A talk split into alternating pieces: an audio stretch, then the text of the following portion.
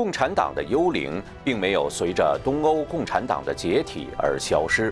第十六章：环保主义背后的共产主义推手下第二部分。三、环保主义正在成为另一种形态的共产主义。最近几十年来，随着共产主义势力被削弱，共产党国家各种政治经济问题凸显。环保主义成为另一种形式的共产主义，被邪灵在全球范围利用来推动其图谋。一、渗透政治，构筑全球政府。共产邪灵掌控人的重要手段，就是政府剥夺人的财产自由，无限扩大政府强制权力。这在西方国家操作起来非常困难。而环保主义让邪灵有了一剂很好的迷魂汤，在保护环境的堂皇理由下，人的自由可以被轻易剥夺。第一，利用环保主义意识形态进行财富的再分配。传统共产国家通过革命方式强制进行财富再分配，由于时过境迁，故伎重演难度很大，因此环保主义者采用迂回策略。用全球环境灾难的名义，迫使人们主动放弃私有财产和个人自由。地球之友协会称，应对气候变化的策略的核心必须是财富和资源的再分配。知名环保思想家希尔曼称，配给制是防止气候变化失控的唯一方法。碳排放量的配给制必须实施，不管人们喜欢不喜欢。因为保护地球使地球上的生物免于灭绝，跟这个目标相比，民主这个目标就不那么重要了。在这场应对气候变化的战争中，英国首先提出了个人碳定量证券的概念。一位英国科学家表示，这是引入第二种货币，每个人都拥有同样的份额。这种财富再分配，迫使富人必须从穷人那里购买碳信用额度。在苏联或共产中国生活过的人可以轻易地看出，这种碳定量配给制是集权制度实现的另外一种方式，就像中共当年配给的邮票、粮票、布票一样。用这种方式，一方面实现了财富的再分配，另一方面赋予中央政府至高无上的对财富和自由的支配权。第二。利用环保主义意识形态限制个人自由，在有深厚自由传统的西方，要想让人主动放弃个人自由，接受对个人生活的诸多限制，其难度可想而知。因此，必须设想一个巨大的即将到来的灾难，迫使人们放弃自由权利。全球变暖、地球末日就成了环保主义者的最佳选择。澳大利亚的碳意识联盟提供了一个禁令清单，这个清单以全球变暖的名义强迫人们改变其行为模式：禁止明火和大肚子炉灶，禁止白炽灯泡，禁止瓶装水，禁止某些地区生产的私家车，禁止等离子电视，禁止建设新机场，禁止扩建现有机场，禁用电气设备上的待机模式。禁止燃煤发电，禁止电热水系统，禁止开车度假，禁止三天周末，征收生育税，征收大型轿车税，征收超市停车场税，征收垃圾税，征收第二栋住宅税，征收第二辆轿车税，征收假日航班税，征收电力税以补贴太阳能电力，征收大型轿车陈列室税。征收进入城市的汽车的生态税，需要许可才能驾驶自己的汽车超出城市范围，缩小电气设备的选择范围，给每个人分配碳信用额度，规定燃料效率标准，研究如何减少挪威驼鹿产生的甲烷，移除道路上的白线，迫使司机小心驾驶。第三。利用环保主义意识形态扩大政府编制和权限，各个西方国家除了环境保护局的庞大机构之外，开始利用环境借口设立新的政府部门，扩大原有部门权限。任何机构都有自我维护、自我扩张、自我繁殖的倾向，这些环保部门也不例外。他们利用甚至滥用手里的权力，向社会公众散布环境灾难的恐怖论调，以争取更多行政经费，巩固自己在政治体制当中的位置。最后买单的只能是纳税人。美国旧金山市设立年薪为十六万美元的市气候行政官。伦敦最贫困的一个区有五十八名跟气候变化有关的官员。这和大学公司设立多元化官员的运作机理高度一致。第四，利用环保主义意识形态鼓吹民主制度过时论，伺机建立超国家甚至全球性的集权政府。环保主义者声称，民主制度不可能应对即将到来的环境危机。为了有效应对危机，必须采纳或者至少部分采纳集权制度或者威权制度。作家詹妮特·比尔精确地总结了这种心态：生态危机只能通过集权的方式解决，需要一种生态专制，因为没有任何一个自由社会会自愿采纳绿色议程。环保主义奠基人之一，美国学者保罗·埃里希在《如何做一个幸存者：拯救地球这艘宇宙飞船的计划》这本书中呼吁：第一。过度发达国家和欠发达国家都必须实行人口控制。第二，过度发达的国家必须还原化，必须消除其发达化。第三，欠发达国家必须半发达化。第四，必须建立监督和调节世界体系的程序规则，不断努力维持人口、资源和环境之间的最优平衡。事实上。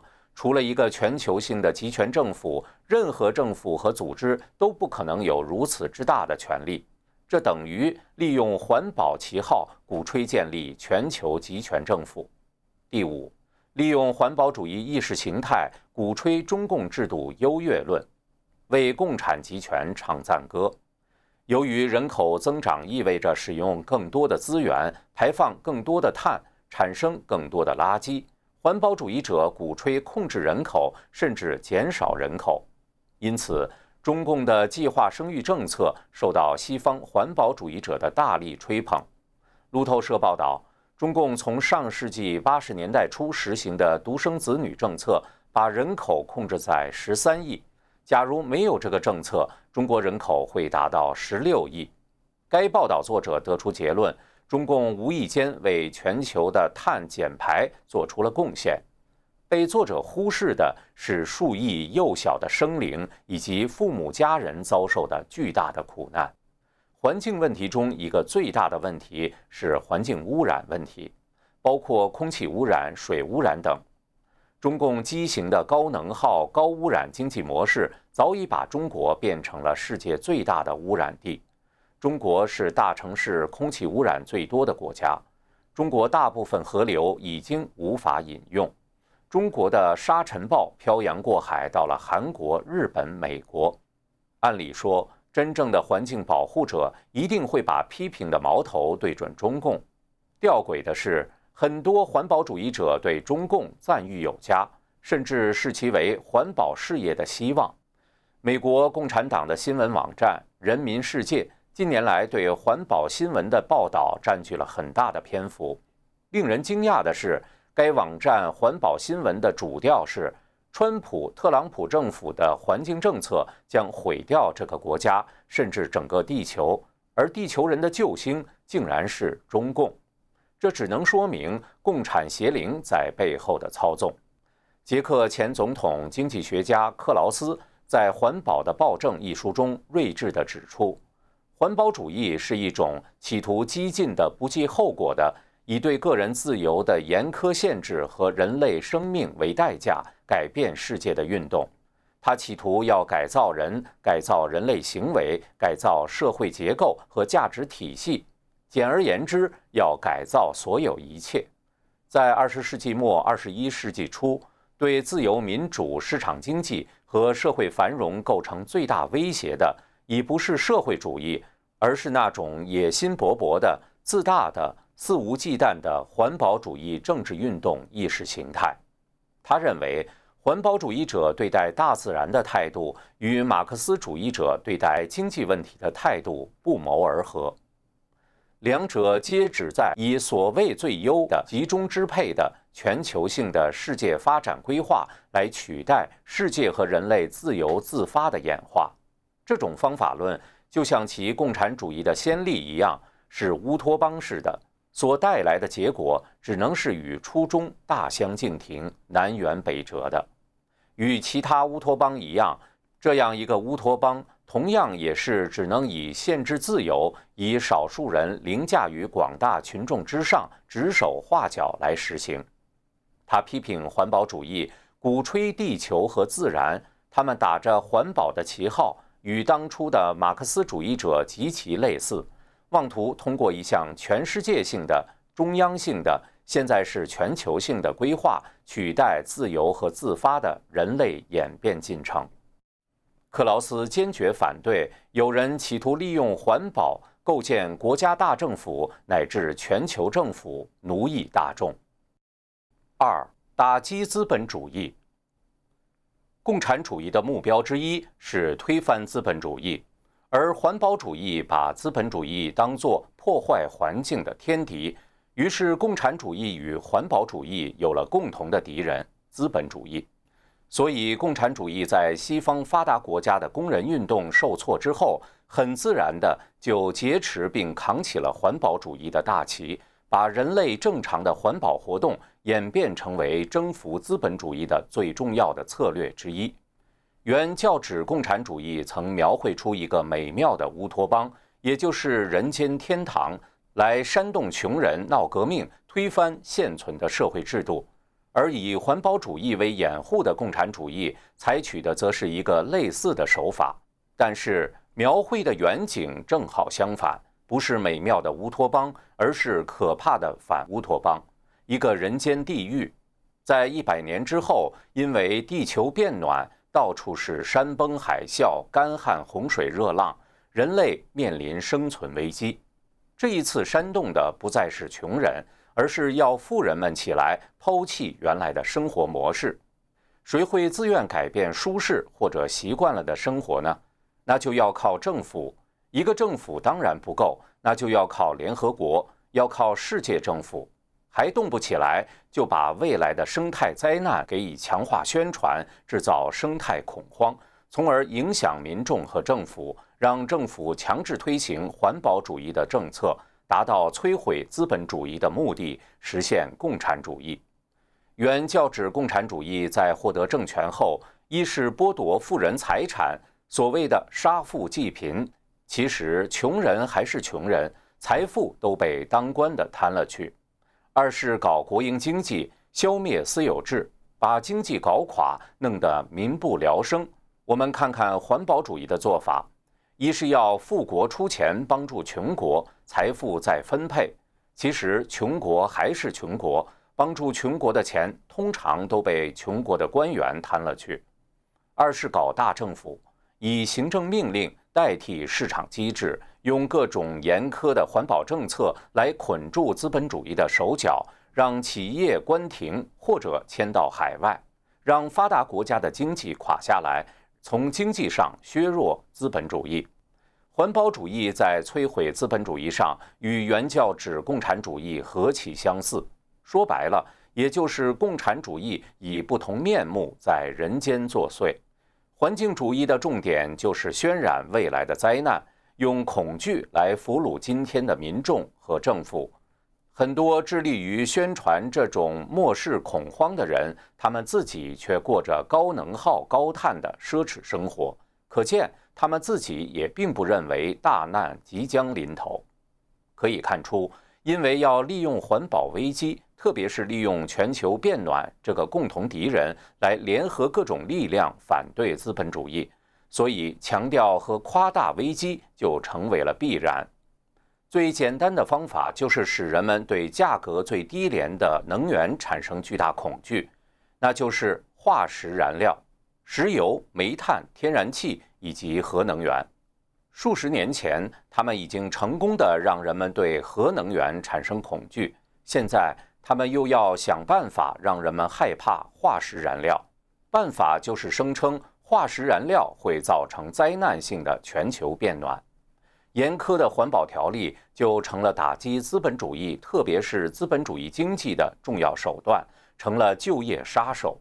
绿色刺激计划、清洁能源计划、新发电厂的法规、更严格的车辆法规、巴黎议定书等等，都是以防止全球变暖的名义进行的。然而，气候科学实际上并没有确定变暖主要是人为的，并且一定会导致灾难。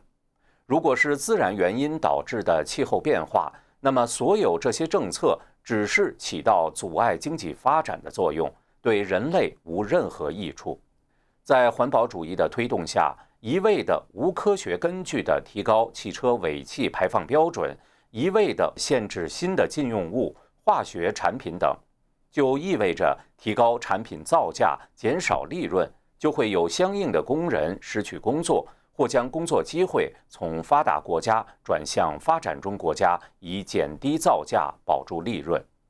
即使是环保支持者们也承认，将汽车燃油效率提高到2025年的每加仑54.5英里，也最多能达到2100年时使气候增温幅度降低0.02摄氏度，对所谓的降低温室效应几乎无补。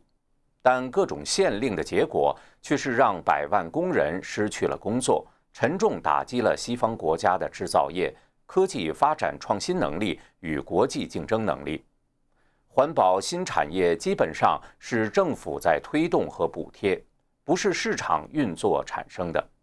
在研发还没有突破的情况下，就搞大规模的量产，实践证明了效果非常不理想，企业很难生存，拉动就业也就谈不上。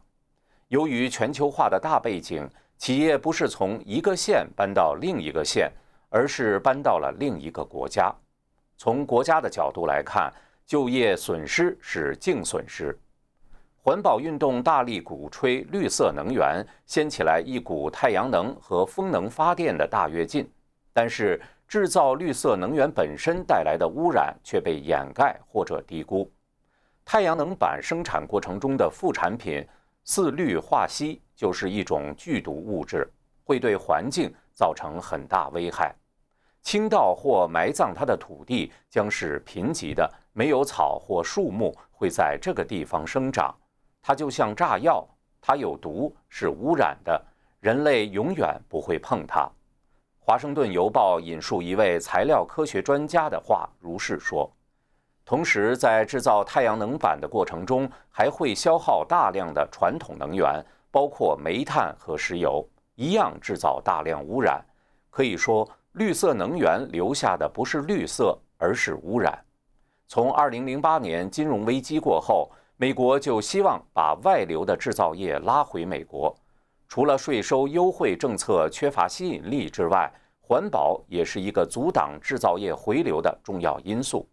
台湾电信巨头富士康欲在美国投资设厂，谈了数年未果。而富士康在中国广州建立一个类似规模的大厂，从洽谈到动工只用了五十天。该公司总裁呼吁美国应该到中国学习和调研。川普入主白宫之后，推出了一系列吸引外资的举措，在环保方面为企业松绑。正是在这样的大气候下，除了税收优惠。威斯康辛州政府还豁免了高标准的雾霾、湿地等相关环保管控，使得富士康在美投资得以在该州落实。根据巴黎协议，到2025年之前，发达国家每年要向发展中国家提供大约一千亿美元的援助资金，帮助他们在能源结构和工业化技术上取得发展和改进。而在一百多个签署国中，美国每年独自就要承担百分之七十五的费用，也就是大约七百五十亿美元。美国要在二零二五年前把温室气体排放量降低到比二零零五年的排放量少百分之二十六至百分之二十八，相当于每年减少排放量大约十六亿吨。至于超过美国成为最大污染国的中国，目标是允许其2030年前碳排达到峰值。川普总统在演讲中指出，如果继续遵守巴黎气候协议以及他在能源方面对美国强加的苛刻限制，根据国家经济研究协会的统计，到2025年，美国会丢失270万个工作。这个调查报告还显示，到2040年，遵守上届政府的承诺将造成以下行业大幅减产：造纸下降12%，水泥下降23%，钢铁下降38%，煤炭下降86%，天然气下降31%。到这时，国民生产总值将下调三万亿美元，同时要丢失六百五十万个工业职位。而家庭收入将减少七千美元，甚至更多。借着环保名义打击西方资本主义工业、经济、技术，制定不合理的法规协定，只能让共产国家有机可乘，反制西方。这样尤其致使美国这个国际警察、西方世界对抗共产邪恶的最后堡垒，无法履行神的旨意，只好看着邪恶做大。这其实。正是邪灵期盼的结果。我们不是否定环保，环境需要保护，但是保护环境的目的是为了人。具有神的形象的人才是万物之灵。超前的环保、过度的环保、以牺牲人为代价的环保，是中了邪灵的圈套。环保必须有一个平衡点，而现在的环保运动是不在乎平衡点的。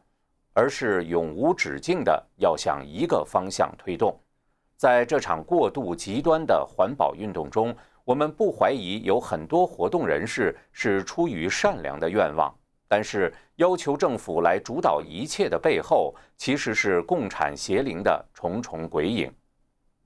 三，发动媒体攻势，压制不同声音。二零零九年六月。美国 ABC 电视台的《早安美国》播出了一集畅想未来的特别节目，预测未来一百年全球变暖对地球和人类的冲击。节目中，一名专家声称，二零一五年海平面会迅速上升，纽约将被海水淹没。一名受访者说，届时将会有长达数百英里的火焰。一加仑牛奶的价格为十二点九美元。一加仑汽油的价格为九美元，其论调之夸张，使该节目的一名主持人在节目中质疑说：“这一切真的可能吗？”事实上，可能与否并非媒体要考虑的主要问题。危机意识是环保主义驱动大众的指挥棒，而不确定性和危机意识是相矛盾的。科学没有定论的东西，怎么能造成公众的危机感呢？于是，环保主义打着为全人类未来的旗号，压制不同声音，以科学共识为名，达成全民共识。丹麦经济学家比约·隆伯格在名为《持怀疑态度的环境主义者》的著作中，承认气候变暖，也承认气候变暖是人类活动造成的。但他认为，由于人类的适应性和科技进步，这不会造成灾难。由于他的立场和环境主义人类造成灾难性的气候变暖的教条相矛盾，他在各界都受到打击。联合国气候变化委员会主席将隆伯格比作希特勒。丹麦科学欺诈委员会对其著作进行审判，然后宣布隆伯格犯了科学欺诈。但随后的政府调查证明隆伯格是无辜的。反对他的人企图利用科学欺诈委员会的判决撤销其丹麦环境评估研究所所长职务。在火车站，人们甚至不愿意和他站在同一个站台。有一个环境主义者甚至向他扔馅饼。气候学家、前 NASA 卫星专家斯宾塞博士总结了十四种宣传伎俩，包括制造恐慌、诉诸权威、利用从众心理。许诺必胜、人身攻击、煽情、谣言战等。英国记者布兰登·奥尼尔2006年撰写了一篇文章，总结了当今许多国家发生的对怀疑气候变化理论的人的思想和言论的前置现象。例如，一位英国外交官员在公众发言中说：“对待怀疑气候变化理论的人，应该像对待恐怖分子一样，媒体不应该给他们发言平台。奥尼尔指出，怀疑气候变化理论的人被扣上“否认者”这个帽子，这包括一大类人，从承认气候变暖但认为我们能够应对的人，到完全否认任何变暖的人。这个词杀伤力很大。爱丁堡大学的退休英语教授。查尔斯·琼斯指出，“否认者”这个帽子是想把任何持怀疑态度的人和大屠杀否认者置于同一个令人恶心的道德水平。有些人甚至声称，对气候变化理论持怀疑态度的人是即将到来的大屠杀的从犯，将来他们将面临纽伦堡式的审判。一位知名环境主义作家写道：“我们应该把那些混账。”气候变暖理论的怀疑者进行战争审判，类似于纽伦堡审判的气候审判。奥尼尔评论道：“我们通常只在专制国家里才听说过给思想或者言论定罪。从妖魔化一群人并把他们的言论描述为有毒和危险的，到要求采取更加严厉的审查，只有一步之遥。”奥尼尔的判断是正确的。钳制自由思想正是共产魔鬼的特征之一。事实上，这正是魔鬼用来替换人们判断善恶的普世价值的伎俩。一位哈佛大学天文学教授发表论文，讨论太阳在地球过去的历史温度记录中所起到的作用。由于这挑战了“人类是造成气候变化的元凶”这一教条。某环境主义网站称其企图实施群体屠杀，并把其他持不同意见者称为重罪犯。类似的例子不胜枚举。一个大型环保团体的高级官员警告说，媒体在播放气候变化理论的怀疑者的发言之前应该三思，因为允许这种误导性的信息传播会造成伤害。英国环境部部长在一次演讲中说。正如同不允许恐怖分子在媒体上露面一样，全球变暖论的怀疑分子们也将无权在媒体上发表言论。澳大利亚的主流专栏作家们在开始考虑以反人类罪起诉气候变化的否认者。在澳大利亚包括总理在内的政要们参加的一次峰会上，一个提议是剥夺违反者的公民权，其中一个主意。是重新审核澳大利亚公民，只给那些证明自己是对气候环境友善的人重新发放公民身份。更有甚者，有人甚至试图动用法律武器，迫使气候变暖假说的反对者晋升。二零一五年，二十名学术界人士致信给美国总统和司法部长，要求使用反勒索及受贿组织法为工具。调查那些对气候变化持不同看法的公司和组织，其真正诉求是用法律手段干涉言论自由。二零一六年，多个州的司法部长开始形成联盟，针对传统能源行业调查其是否误导投资者和大众。美国智库传统基金会指出，这种对持有不同看法者的指控和调查违背美国宪法第一修正案。实际上是扼杀对重要公共政策的辩论。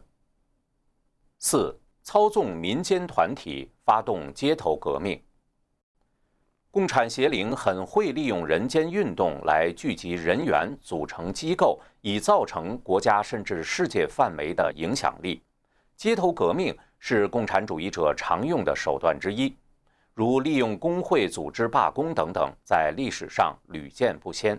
很多环保组织打着环保招牌，用政治正确、环保至上来聚集数量巨大的环保人士，而形成环保运动，游说、挟持政府甚至联合国组织制定并强迫推行不合理的协议法规，甚或制造暴力事件，使世人晋升。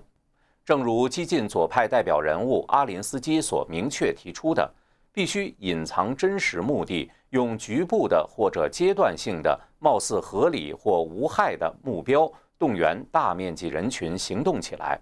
当人们适应了这种变动的时候，再让他们为了更激进的目标而行动就相对容易了。记住，一旦让群众就一个没有争议的问题，比如污染，组织起来，被组织起来的群众就开始行动了。从污染到政治污染，再到五角大楼的污染，只是自然的一小步。在一九七零年第一次地球日那天，超过两千万美国人参加了地球日为主题的街头抗议活动，而应对环境恶化的措施却是人口控制。当时，美国许多的左派组织决定哪里人多就去哪里，参与了环保运动。并把社会主义作为控制人口增长的解药。形形色色的左派团体利用环保运动走向街头革命，如美国有一个人民的气候运动，一听这个名字就知道是共产党的产物。参与的组织有美国共产党、社会主义在行动、毛主义的美国革命共产党、生态社会主义、社会主义工人、另类社会主义、美国民主社会主义。自由社会主义等等，他们举办人民的气候集会、人民的气候游行，集会上的标语是“制度改革不是气候变迁”。资本主义正在杀死美国，资本主义正在毁灭环境。五、反人类主义的新宗教，共产邪灵除了把环保主义劫持为政治运动之外，还把环保主义变为一种新的宗教。而且是一种反人类主义的宗教。美国作家《侏罗纪公园》的作者克莱顿表示，环保主义是今天西方世界最强大的宗教之一。他认为，环保主义具备了宗教的典型特征，比如人的堕落、失去恩典、走向毁灭。他设定一个最初的伊甸园，一个与大自然融为一体的承受恩典的状态。人类由于从知识树中进食，从恩典陷入污染状态，并且由于我们的行为有一个审判日在等待着我们所有人，我们都是能源罪人，注定走向毁灭。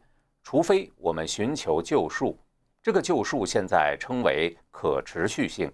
克莱顿认为，环保主义的所有信条都关乎信仰，这关系到你将成为罪人还是被救。你是属于将被救赎的人群的一员，还是将被毁灭的人群的一员？是我们的一员，还是他们的一员？这种看法得到其他一些学者的认同。美国有影响力的环境史学家克洛南认为，环保主义是一种新的宗教，因为它提出了一系列复杂的对伦理行动的道德要求，并以此来判断人类行为。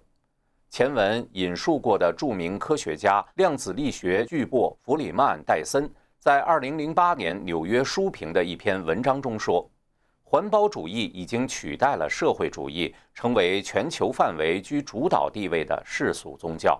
这种宗教认为，用我们奢侈的生活垃圾损害地球是一种罪，正当的道路是过尽可能节俭的生活。”这种新宗教的伦理成为全球幼儿园、学校、大学的讲义。对此，很多环保主义者并不讳言。因为性骚扰丑闻而辞职的 IPCC 的主管巴查里在辞职信中说：“环保就是我的宗教信仰。”当环保主义越来越意识形态化、越来越宗教化的时候，也就越来越不能容忍不同的观点，越来越打击不同意见。越来越与科学脱节。捷克前总统克劳斯认为，环保运动目前更多的是被意识形态而不是科学所带动。环保主义已经变为一种旨在摧毁现行社会的准宗教。这种新的宗教与共产主义一样，描述了一个乌托邦的美妙图景，即人可以靠自己的智慧规划自然环境，成为救世主。而这种救世。又是建立在反对现有文明的基础上的，如联合国和平大学顾问委员会主席、京都议定书的设计师说：“地球的唯一希望不就是工业文明的崩溃吗？”克劳斯总结说：“如果我们严肃地对待环境主义者的逻辑，我们就会发现那是反人类的意识形态。”他同意生物学家伊万布列辛纳的观点，那就是环保主义并不是对真正生态危机的理性与科学的回答，而是对现有文明形式的整体排斥。有人认为，环保主义在利用保护环境的名义，在制造人与人之间的仇恨，对不同观点的人进行不同方式的极端攻击，而这种仇恨和极端化。表现了一种激进的反人类主义。加拿大政治评论家马克思廷说：“他们环保主义者认为，每个出生的人产生更多的垃圾、更多的污染、更多的温室气体，并增加了人口过剩的问题。我们本身就是污染。节育是解决问题的方法。为孩子们留下更可持续的环境的最好方法就是不要孩子。”进步主义的立场发生了微妙的变化。每个孩子都应该是不受欢迎的。这种把人视为破坏自然的罪魁祸首，将自然环境摆在至高无上、远远超越人的神圣位置，甚至不惜以控制人类生育、剥夺人的生存权利的思维，和共产主义的核心思想异曲同工，本质上是一种反人类主义。等于用一种新的宗教取代传统的人是万物之灵的宗教观，这种宗教观与极权主义强制统一思想、反资本主义的革命诉求的结合，并不能为人类保护自然提供保障。相反，它将毁掉现有的文明、现有的自由与秩序，制造前所未有的恐慌与混乱，把人类引向歧路。这正是共产邪灵劫持环保主义想要达到的真正企图。结语：信神敬天，恢复传统，走出环境危机。神创造了人，同时给人创造了优美繁荣的地球，这是人类生息繁衍的环境。人有权利用大自然的资源，同时有义务珍惜自然资源。爱护环境和万物，千百年来，人类守护着远古时神留下来的告诫，与自然和谐共生。近代出现的环境问题，归根结底是因为人心变坏，而其效果又被科学技术放大的结果。污浊的自然环境是人类污秽的内心世界的外在表现，因此，净化环境。必从净化内心开始。环保意识的兴起出于人类自救的本能，本来无可厚非。但它给了邪灵可乘之机。共产邪灵利用其在人间的代理人，制造大规模的恐慌，鼓吹变异的价值观，剥夺人的自由权利，企图建立大政府甚至全球政府。在这种被共产主义变异的思路里解决环境问题。其结果是导致人类更快地被集体奴役和走向毁灭。解决环境问题不能靠强制性的政治运动，或者仅依靠现代技术，而取决于对宇宙、自然、人与自然关系的深刻理解和高尚的道德水平。人类恢复传统、提升道德、走回神旨的路。自然会得到来自神的智慧和恩典，青山绿水、鸟语花香将回到神的子民的身边，昭昭天日、朗朗乾坤将伴随人类直到永远。